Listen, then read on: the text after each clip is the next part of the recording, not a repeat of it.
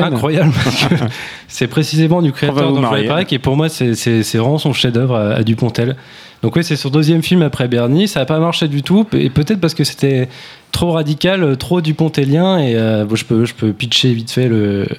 le film, je c'est drame- un dramaturge qui est en manque d'inspiration et un, un jour euh, malencontreusement il tue un chaton et il se rend compte que l'inspiration revient à partir de là donc du coup il se dit je vais tuer des chatons et ça marche jusqu'au jour où ça marche plus et il se dit euh, il faut que j'aille plus loin et il se met à, à aller plus loin en fait donc il tue euh, d'autres types d'autres espèces voilà Résumé comme ça, ça a l'air le film de le, ça a l'air le meilleur film du millénaire. c'est- hein. bah, c'est le- c'est- c'est c'est l'un des meilleurs films du millénaire Français. et euh, donc euh, voilà, bon, c'est c'est très radical, tant ouais, dans, le, dans le sujet que dans la manière dont c'est traité. Euh, euh, Dupontel filme à 2 cm des visages, euh, il fait des monologues de 10 minutes, mais qui sont hilarants.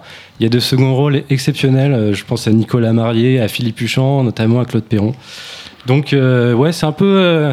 c'est un peu du Terry Gilliam en drôle, quoi, j'ai envie de dire. moi, je suis, un, je suis un berniste convaincu. Voilà, Je- donc, vraiment, Bernie pour moi est Voilà, indépassable, mais en même temps, pff, le créateur.